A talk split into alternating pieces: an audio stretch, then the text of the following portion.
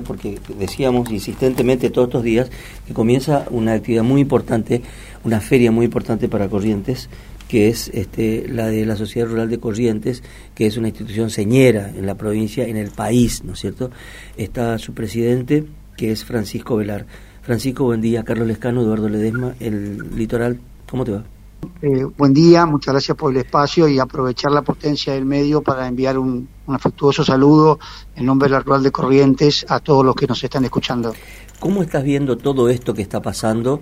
Mañana inauguran ustedes, se abren las puertas, mejor dicho, este, en este clima, en este clima económico, en este clima político, esta incertidumbre, ¿cómo, cómo afrontan esta situación? Yo creo que debe ser inédita en, lo que va de la vida institucional de estos últimos años del país, al menos, este, creo que nos afecta a todos, ¿no? Así es, eh, la verdad que con mucha preocupación, eh, porque la situación eh, ya era complicada y, y, como los problemas no se solucionan, lo lógico es que se vayan lamentablemente agravando. Eso es lo que está pasando en Argentina hace mucho tiempo. el gobierno nacional no quiere o no puede resolver las cuestiones de fondo cuestiones que le afectan muchísimo a la gente, no solamente a los productores, y por supuesto, al no haber solución, eh, estos parches, estas medidas anacrónicas que se pretenden utilizar, lo que generan es un agravamiento eh, de la situación. Y en, esa, ese, y en ese contexto nos encontramos ahora, este, pero nosotros como, como dirigentes rurales y como productores eh, tenemos la obligación de, continuar, de seguir. y por eso esto que, que parece o que pueda parecer contradictorio de que en medio de esta crisis eh, viniendo de una catástrofe climática, eh, de incendios eh, cuyas consecuencias en lo económico y productivo todavía continúan, y, agregado este combo de, desconfianza y de, y de, impericia en el manejo de la economía por parte del gobierno nacional. no obstante eso, estamos organizando una, una muestra a cielo abierto que va a ser extraordinaria, eh, con productos en, en, excelentes condiciones, con alta genética, con maquinaria agrícola de última tecnología. Eh, y bueno, eso que, que, algunos pueden parecer creer que es contradictorio, eh, es parte de esta Argentina eh, que tiene que tiene a este campo tan potente eh, que no bajan los brazos y que y que nosotros consideramos eh, que es parte de la solución. Ahora, Francisco, bueno, sí, ustedes están haciendo lo que lo que por ahí decían nuestros abuelos, ¿no? O, o, los padres de nuestros abuelos, que cuando hay crisis prende una luz, ¿no? Puede poner un foco más porque hay que espantar un poco toda esta cuestión. Eh, pero la pregunta que le quiero hacer es, este, ¿qué, es para ustedes también lo que sucedió este, el domingo y si eso se ratifica en octubre y en noviembre? Eh, ¿Qué es lo que ustedes creen que puede pasar con el sector en el caso de que mi ley acceda a la presidencia? Bueno, nosotros eh, lo, que vemos es que hay dos tercios muy claros de la ciudadanía eh, que han optado por, por, opciones eh, que representan un cambio, eh, más allá de, la, de, la, de las herramientas que, que, estos referentes proponen en general y más allá también de las de la celeridad que puedan utilizar en la aplicación de estas herramientas, lo que se ve es que la ciudadanía optó por la necesidad de un cambio, se dio cuenta, ya está claro que este camino que se está transitando eh, con estas políticas equivocadas, anacrónicas, eh, perjudiciales, eh, no va más y que se necesita la Argentina volver a ser un país normal y que, y que cuestiones que en otros lugares se aplican como tipos de cambio, presión fiscal, inflación, inseguridad, bueno, eso debe modificarse y, la ciudadanía eligió eso. veremos finalmente en octubre quién es el que eh, toma la, posta, eh, pero este, esta decisión de la gente a nosotros nos llena de esperanza. ¿Cree que cualquiera de las dos opciones, es decir, el tercio de Miley y el tercio de Bullrich, este, eh, son, cualquiera sea, favorables para el sector más allá de lo, que viene planteando el gobierno?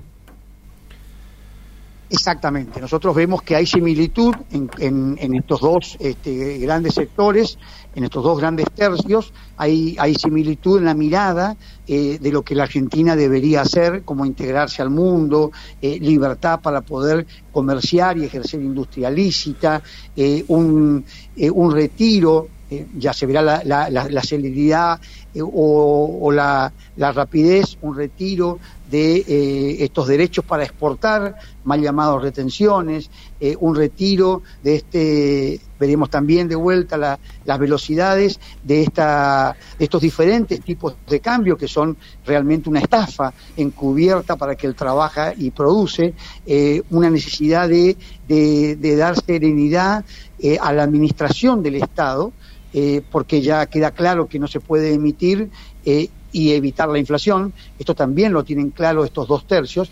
Por eso vemos cuatro o cinco elementos fundamentales eh, que donde hay coincidencias eh, en lo general, ¿no es cierto? ¿Quiénes, eh, ¿Qué visitas esperan para esta feria? Bueno, nosotros esperamos en, primer lugar una gran asistencia de público. Nosotros nos interesa muchísimo el contacto de la ruralidad con la ciudadanía. Eh, que se entienda eh, de dónde viene el campo, eh, qué hace, qué, cómo produce, los tiempos que llevan, los procesos, de qué forma producimos.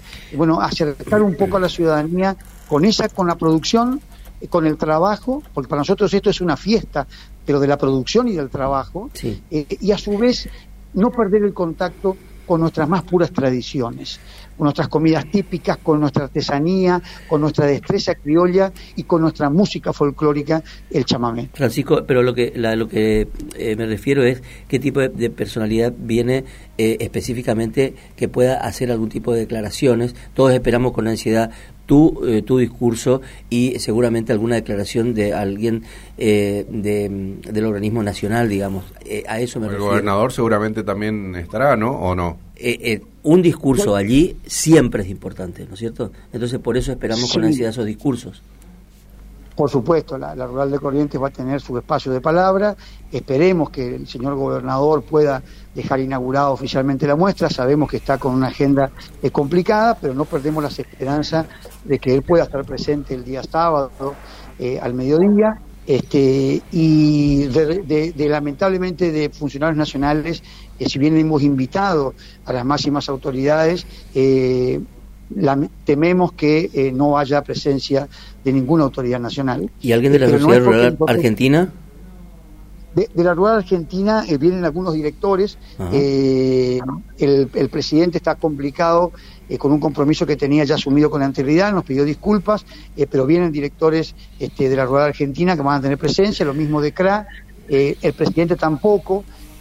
bueno, esperemos que el año que viene podamos organizarnos un poquito mejor y contar con estas presencias, pero, pero sí los, las máximos, los máximos referentes eh, no, no estarían en nuestra muestra eh, el próximo sábado. Francisco, muchísimas gracias como siempre, esperamos con ansiedad el discurso, tu discurso. Gracias. Los esperamos a todos, va a haber transporte gratuito del predio al centro y del centro al predio, así que no hay excusas para que no se pueda compartir un buen mate y chamamé en la rural de Corrientes. Muy bien. Francisco Velar, gracias. Presidente de la Sociedad Rural de Corrientes en línea y